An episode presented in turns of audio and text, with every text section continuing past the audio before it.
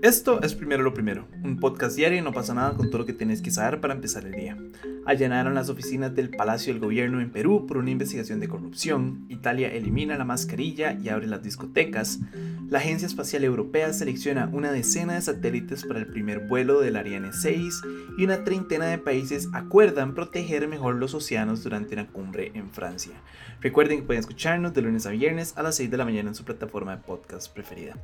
Y comencemos con Perú, donde la Fiscalía ha allanado las oficinas del Palacio de Gobierno en Lima por una investigación por presunta corrupción en contratos de la petrolera estatal Petroperú. La investigación preliminar es en contra del presidente Pedro Castillo, que les recuerdo que no lleva ni un año en el poder. Según la fiscalía, el presidente Castillo presuntamente intervino en un proceso para la adquisición de biodiesel B100 en el mercado local para el periodo de enero a abril de 2022. Al parecer, Petroperú, y voy a citar el informe, se habría coludido y o interesado indebidamente con el fin de favorecer a la empresa peruana Heaven Petroleum Operators SA con la adjudicación del proceso de adquisición de biodiesel 100 esta empresa peruana ganó un contrato de por, perdón, 74 millones de dólares, que obviamente es un montón de dinero.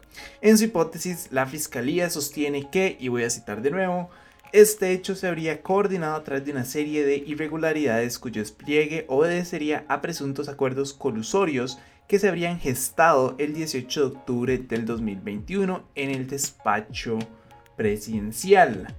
Ahora, aquí lo que no me queda claro es que el Ministerio Público anunció que todas las actuaciones van a quedar suspendidas hasta que Castillo culmine su mandato de 5 años, o sea, hasta el 2026, ya que el presidente cuenta con una inmunidad absoluta que trasciende el ámbito procesal penal en Perú. Em, yo entiendo que obviamente tienen que existir un fuero y una protección, porque si no, el presidente pasaría siendo demandado a cada rato y pasarían procesos eh, pues legales y judiciales el 24/7, porque obviamente no se le puede quedar bien a todo el mundo y entonces se aprovecharían las personas de, pues, estar demandándole y, metiéndolo en procesos judiciales. Que no se dé la oportunidad de levantar ese fuero, sino que tienen que esperar hasta que pasen los 5 años para para continuar con las investigaciones o con las actuaciones. No sé a qué se refieren con actuaciones, porque supongo que la investigación no se va a detener. Obviamente hay un montón de personas más que tienen que procesar y que tienen que investigar, recopilar pues pruebas, etcétera. Pero no sé si se refieren a las actuaciones específicas en contra del presidente Castillo. Por eso es que, que no me queda un poco claro como qué es lo que quieren hacer.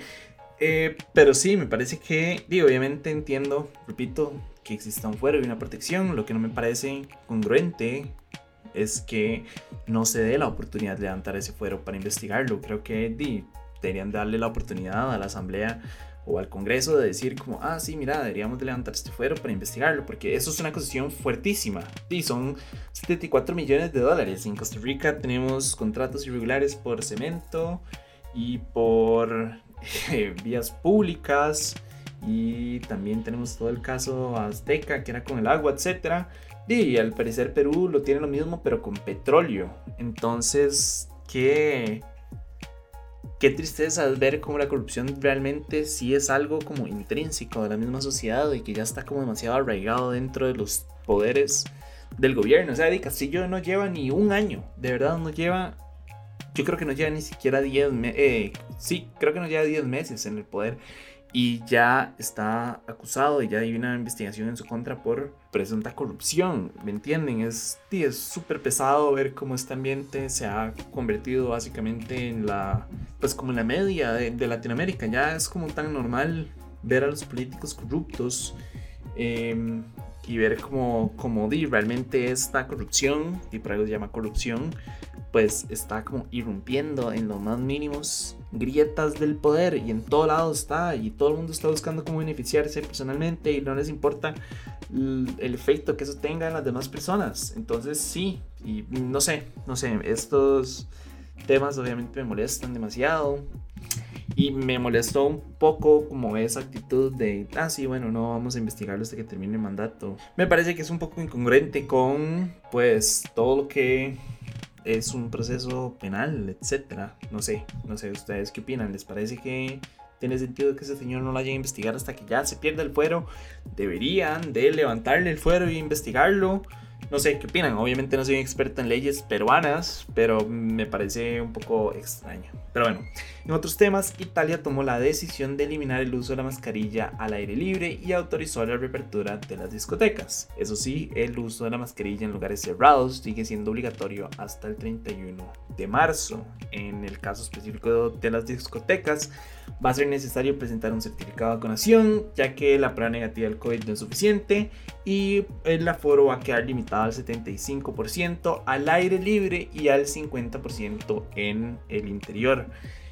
De no sé, qué que chido a ver como de verdad ya varios países, especialmente Europa, están como volviendo un poquitito a la, libertad em, y ya no, y ya no están encerrados como esta burbuja como el resto de países estamos, ¿cierto? Hay algunos países en los que están poniendo más restricciones y en otros tipos las están quitando, están logrando volver un poco como a esta libertad, a esta normalidad y a esta reactivación económica también. Lo que me parece chidísimo es como que verdad ya poco a poco estamos sintiendo como esta libertad. De hecho estaba leyendo también que la Organización Mundial de la Salud dijo que para, si no me equivoco, mediados de este año ya como la fase más más fuerte la pandemia ya debería ir disminuyendo y que ya como irnos encaminando un poco como a la normalidad y que ya sea una, una enfermedad pues sí, normal y corriente, ya como la gripe por ejemplo. Entonces, pues no sé, me genera bastante esperanza saber que, que nos estamos dirigiendo a eso y obviamente esto es una respuesta o esto es directamente relacionado con la respuesta de las vacunas al virus y bueno, que la gente está acatando un poco más estas órdenes sanitarias, etcétera. Yo sé que a día nadie nos gusta, pero sí, creo que ya estamos viendo los resultados positivos de eso. En temas científicos, la Agencia Espacial Europea anunció que seleccionó cuatro experimentos científicos y siete microsatélites desarrollados por universidades y empresas para ser transportados gratuitamente a bordo del primer vuelo de Ariane 6 que está previsto para finales de año. Entre los seleccionados está una baliza griega de radiofrecuencia de 150 gramos, 7 pequeños satélites y una carga francesa de 12 kilos para probar una teoría sobre la radiación electromagnética. En realidad no tengo mucho que agregar en este tema, me parece chivísima que se le esté dando la oportunidad como a a, pequeños productores y a personas de, estudiantes y profesores de laboratorio y universidades de, de, poder trascender con sus, con sus investigaciones y con sus experimentos, etcétera, y que se les está dando esta oportunidad de manera gratuita, me parece pues chivísima y felicidades por ellos, me parece que es un logro enorme y pues ojalá todo salga bien. Eh, obviamente este vuelo primero tiene que hacer un montón de pruebas eh, preliminares y prácticas, etcétera, antes de hacer su primer vuelo. Pero si todo sale bien, como ya les dije, pues estaría lanzándose a final de año. Entonces, pues me parece chidísima. Y repito, me parece que darle esta oportunidad a estas pequeñas personas y estos, sí, sí, sí, estos pequeños productores, estos científicos, pues no es algo que sucede todos los días y entonces me parece súper positivo.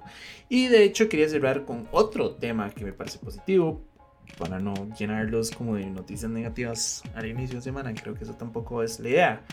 El punto es que una treintena de países acordaron proteger mejor los océanos durante la cumbre One Ocean Summit en Brest, Francia.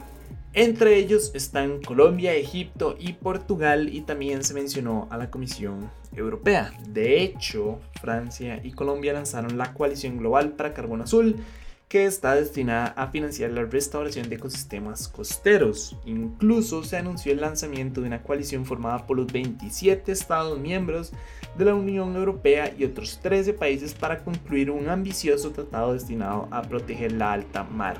Y obviamente eso me parece una noticia súper positiva. Yo siempre he sido un defensor de los océanos. De hecho, pues el océano y el mar es una de mis cosas preferidas. Durante muchísimo tiempo estudié una carrera relacionada con eso.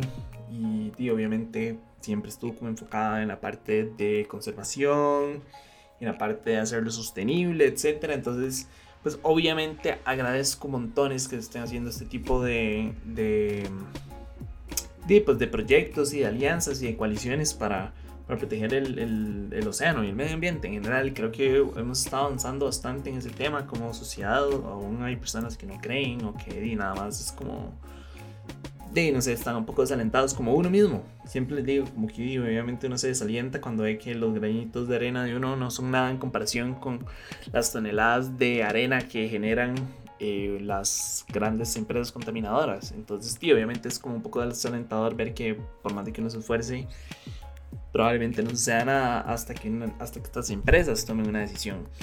Pero lo que quiero ir con esto es que me parece chivísimo, me parece súper positivo y de verdad es como un, un, paso positivo, un paso em, hacia un mejor mundo, hacia una mejor conservación del medio ambiente, hacia un mejor entendimiento como del, del medio ambiente. Entonces, y no, de verdad, yo espero que, que, se pueda lograr. De hecho, si no me equivoco, Colombia y Costa Rica también hace un tiempo firmaron un acuerdo para extender Colombia, Costa Rica, no me acuerdo si Panamá, no sé, son varios países que firmaron un acuerdo para para extender ciertas zonas marítimas protegidas. Entonces me parece súper bueno. Y de verdad, ojalá podamos ir como trabajando en esa misma línea, en conservación del medio ambiente, en recursos renovables, en energías limpias. Creo que Costa Rica podría ser un... Y podría ser el ejemplo para el resto del mundo. De hecho, ya somos un ejemplo y siento que aún así no estamos haciendo como, como todo lo que podríamos hacer, ¿saben? Es como que estamos haciendo muchas cosas buenas y yo de verdad celebro el, y pues obviamente los esfuerzos que se hacen de conservación medioambiental en el país, pero también sé de buena fe y de primera mano y que obviamente no se hace todo lo que se podría hacer y que obviamente se reducen eh, presupuestos para un montón de cosas medioambientales, etcétera, y preservación. Entonces, y no sé, ojalá podamos como volver a esa línea y volver a, a generar como ese Costa Rica verde que nos encanta vendernos y que nos encanta decir como, man, vengan, visiten playas, etcétera. No sé, siento que me estoy yendo right. Lo que quiero decir es que me parece súper positivo y ojalá, de verdad, podamos seguir pues preservando el medio ambiente y especialmente los océanos, que ahí es donde está una la mayor parte de la biodiversidad, para no decir que casi que toda. Pero bueno, eso fue todo por hoy. Su apoyo hace posible primero lo primero. Recuerden que pueden apoyarnos en patreon.com slash no pasa nada oficial. Y para seguir informándose recuerden suscribirse a nuestro newsletter diario que pueden encontrar en nuestras redes sociales. De nuevo, gracias y feliz lunes. Me escucho mañana. Chao.